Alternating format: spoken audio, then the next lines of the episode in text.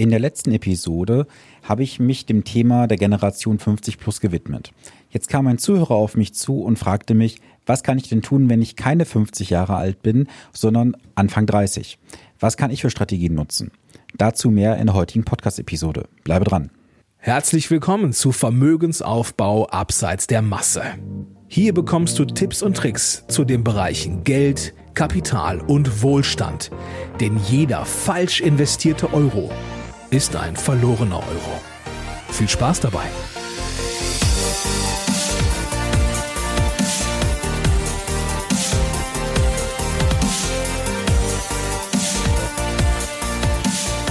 Super, dass du zur heutigen Podcast-Episode wieder eingeschaltet hast.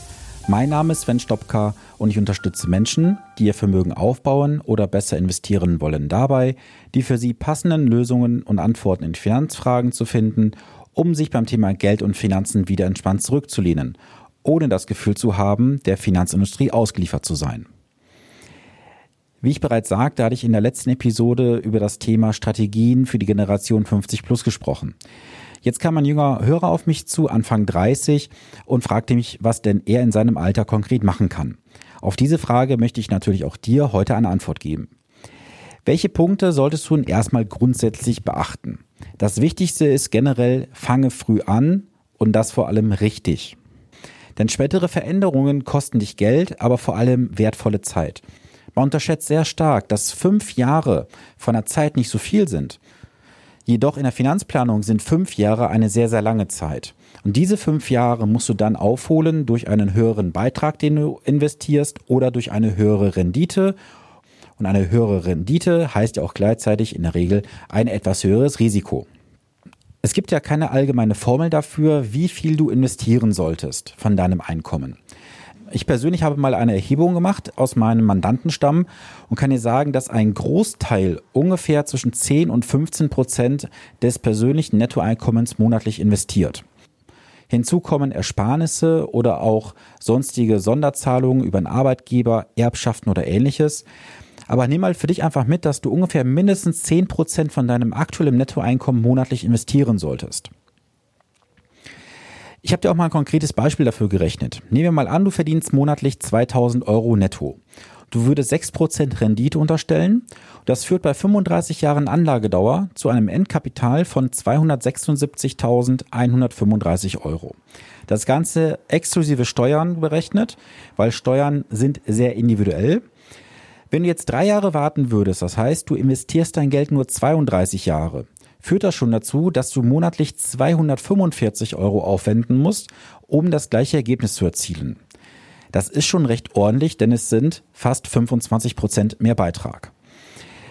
Sollte es bei den 200 Euro bleiben, die du investierst, es bleibt doch bei den 6 Prozent Rendite, hast du ein Endkapital nach 32 Jahren von 225.224 Euro. Du siehst hier eine Differenz von knapp 51.000 Euro, obwohl du nur auf 7.200 Euro weniger Kapital gesetzt hast. Du kannst natürlich auch alternativ versuchen, anstatt 6% Rendite 7% Rendite zu erwirtschaften, dann hättest du das gleiche Ergebnis. Du siehst aber, dass hier die Zeit ein sehr, sehr wichtiger Faktor ist und diese Zeit solltest du auf jeden Fall nutzen, dein Geld sicher und rentabel zu investieren. Bei vielen im Alter zwischen Mitte 20 und Anfang 30 kommt das Thema Eigenheim auch häufiger zum Tragen. Das selbstgenutzte Eigenheim ist nach meinem Dafürhalten die persönlich größte Vermögenslüge, die wir überhaupt haben in Deutschland. Ein Eigenheim ist eher eine Belastung anstatt ein vermögenswertes. Und ich sehe auch in Beratungen immer wieder, dass junge Paare an der Grenze des Machbaren sind, weil sie halt Belastungen bei der Bank haben, aber an diesem Traum vom Haus festhalten. Löst euch bitte von diesem sozialen Druck, dass ihr ein Eigenheim haben müsst. Lasst doch euer Umfeld ruhig ein Eigenheim haben. Nur weil ihr jetzt kein Eigenheim habt, ist das ja nicht nachteilig. Lasst die Menschen doch in deinem Umfeld doch einfach ihr Eigenheim bauen, lass es dort abzahlen, investiere du doch alternativ dein Geld sinnvoll und klug. Mach doch mal nach 30 Jahren einen Kassensturz und schau mal, wer mehr Vermögen aufgebaut hat. Das Pärchen mit dem Eigenheim oder du als Investor. Und wenn du wirklich an diesem Traum festhalten möchtest, gebe ich dir jetzt einen ganz, ganz wichtigen Tipp. Mache einfach mal einen Hausbau auf Probe. Du fragst dich jetzt, was soll ein Hausbau auf Probe sein? Recht einfach. Wenn du jetzt monatlich eine Miete von, sage mal, 650 Euro hast und möchtest später eine Belastung bei der Bank haben für den Kredit von 1200 Euro, dann gönne dir mal die Differenz von 550 Euro über ein, besser sogar zwei Jahre als Probe sparen. Pack dir dieses Geld wirklich weg zur Seite, dass du nicht drankommst da gehst du vielleicht mit jemandem, einer Vertrauensperson, einen Deal ein, dass du das dieser Person überweist, damit du gar nicht in die Verlegenheit kommst, das Geld anzufassen. Und wenn du nach zwei Jahren sagst, es ist für dich verkraftbar, kannst du damit gerne rangehen an das Thema Immobilienfinanzierung. Jedoch überlege dir das ganz gut. Die Immobilie ist eine Entscheidung fürs Leben und sie wird dich die nächsten 20, 25 oder sogar 30 Jahre begleiten. Ein weiterer wichtiger Punkt, wie ich finde, du musst das Thema Verantwortung für dein Geld selber übernehmen. Ich höre es auch immer wieder in Beratungen, dass viele sich mit dem Thema Finanzen nicht beschäftigen möchten, weil ihnen das Thema sehr kompliziert vorkommt. Und wenn ich dann in den Coaching-Gesprächen drin bin, was dann vielleicht mal ein, zwei Tage dauert, dann sind die meisten überrascht, wie einfach das Thema Finanzen doch ist. Es wird uns einfach nur nicht beigebracht in der Schule oder auch nicht in der Berufsausbildung, Deswegen delegieren ja auch sehr viele das Thema Finanzen, Finanzplanung, Altersvorsorge ab, häufig an Menschen, die von dem Thema gar keine Ahnung haben und es selbst nicht betreiben. Ich persönlich arbeite nach dem Werten des integren Verhalten. Das bedeutet, alles, was ich persönlich meinen Mandanten empfehle, besitze ich selber und alles, was ich auch vorschlage, lebe ich auch selber. So kann ich auch nur authentisch und integer nach draußen arbeiten und das merken auch meine Mandanten, dass ich voll und ganz hinter dem stehe, was ich sage. Ein weiteres wichtiges Thema für dich, setze dir konkrete Ziele. Konkretes Ziel heißt aber nicht, ich möchte in 30 Jahren vermögend sein oder ich möchte in 15 Jahren ein neues Auto haben. Ein konkretes Ziel ist spezifisch und messbar.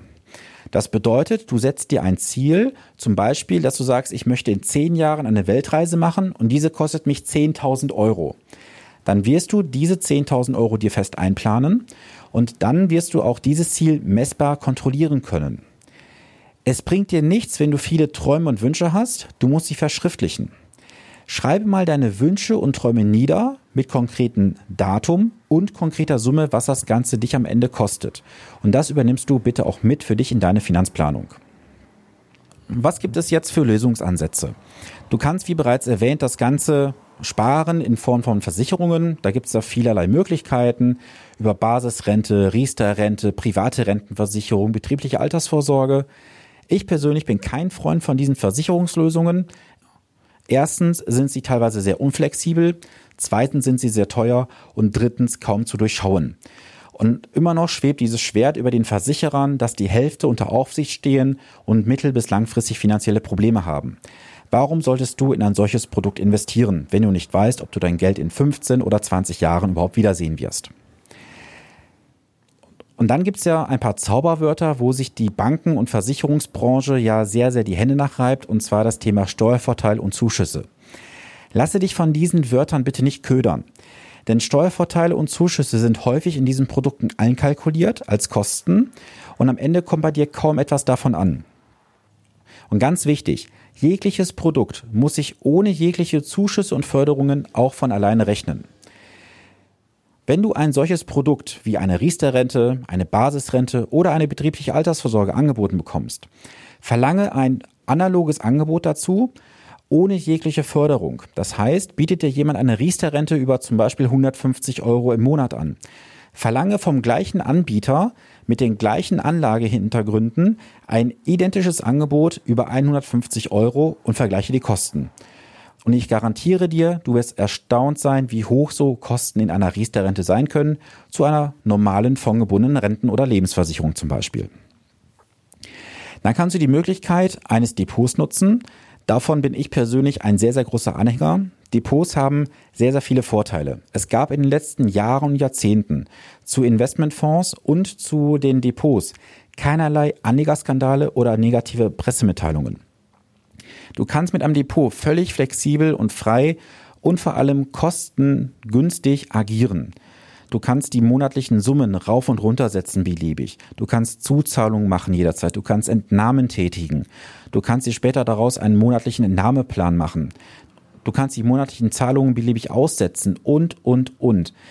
Und ein ganz großer Vorteil, du kannst bei einem Depot komplett frei investieren. Du hast bei vielen Depotbanken ein Riesenuniversum an Fonds, wo du investieren kannst.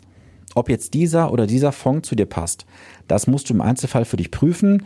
Da gibt es auch ein paar Möglichkeiten, die du nutzen kannst. Ich persönlich bin ein Freund der öffentlichen Plattform www.fongenweb.com. Dort bekommst du vielerlei Informationen, kannst Fonds gegenüberstellen. Wenn du mal schaust, was Versicherer teilweise dir auch für eine Fondsauswahl zur Verfügung stellen, ist das doch recht überschaubar. Ja, was kannst du jetzt als Fazit mitnehmen? Erstens, fange früh an. Zweitens, mache dir konkrete Anlageziele. Diese Ziele müssen terminiert und in Euro beziffert sein. Übernehme die Verantwortung für dein Geld selber und gebe sie nicht ab an irgendwelche Berater. Und ganz, ganz wichtig, verstehe auch das, was du dort machst. Wenn ich jetzt in Foren im Internet mal lese, es gibt Menschen, die schließen Verträge ab oder irgendwelche Geldanlageprodukte und können diese Produkte nicht mal verstehen. Dann ist für mich völlig unklar, warum diese Menschen sich am Ende beschweren, wenn diese Produkte nicht funktionieren oder sie nicht zu ihnen passen. Du musst das Produkt verstehen und hier auch mal so ein kleiner Tipp für die Praxis. Frage doch einfach mal deinen Berater, Verkäufer, dass er dir in fünf Sätzen maximal mit einem Komma erklärt, warum du dieses Produkt kaufen solltest oder warum du das Produkt gekauft hast. Du musst nicht episch lang breit Produkterklärungen haben. Es sind viele Produkterklärer unterwegs, viele Produktverkäufer. Aber ein guter Berater kann dir erklären in relativ kurzen Sätzen, maximal fünf Stück, warum du dieses Produkt gekauft hast oder kaufen solltest. Ja, das war's für die heutige Episode. Ich würde mich riesig freuen, wenn wir in den Dialog treten. Das können wir machen auf der Plattform Upspeak. Upspeak ist eine kostenfreie App. Dort sind verschiedenste Mentoren gelistet, unter anderem auch ich. Und dort kannst du meiner Community beitreten. Dort siehst du alle Fragen, die mir gestellt werden, sowie meine Antworten. Aber du siehst auch die Fragen und Antworten der Community. Das heißt, wir können hier voneinander lernen, uns unterstützen. Und es wäre toll, wenn du dieser Community einfach beitrittst. Des Weiteren, das habe ich auch schon mehrmals angekündigt, gibt es eine geheime Facebook-Gruppe, die heißt Vermögensaufbau abseits der Masse. In dieser Facebook-Gruppe habe ich jetzt mehrmals schon einen Livestream gemacht, wo exklusiver Content von mir geliefert wurde. Wenn du dabei sein möchtest, schaue in die Show Notes, dort ist die Gruppe verlinkt. Und ich würde mich sehr, sehr freuen, wenn du diesen Podcast in den Social-Media-Bereichen sowie im Freundes-, Bekannten- und Familienkreis empfiehlst, damit möglichst viele Menschen sich finanzielles Wissen aneignen und wir gemeinsam Deutschland nachhaltig verändern. In diesem Sinne wünsche ich dir eine gute und gesunde Woche. Bis zum nächsten Montag. Dein Sven Stopper.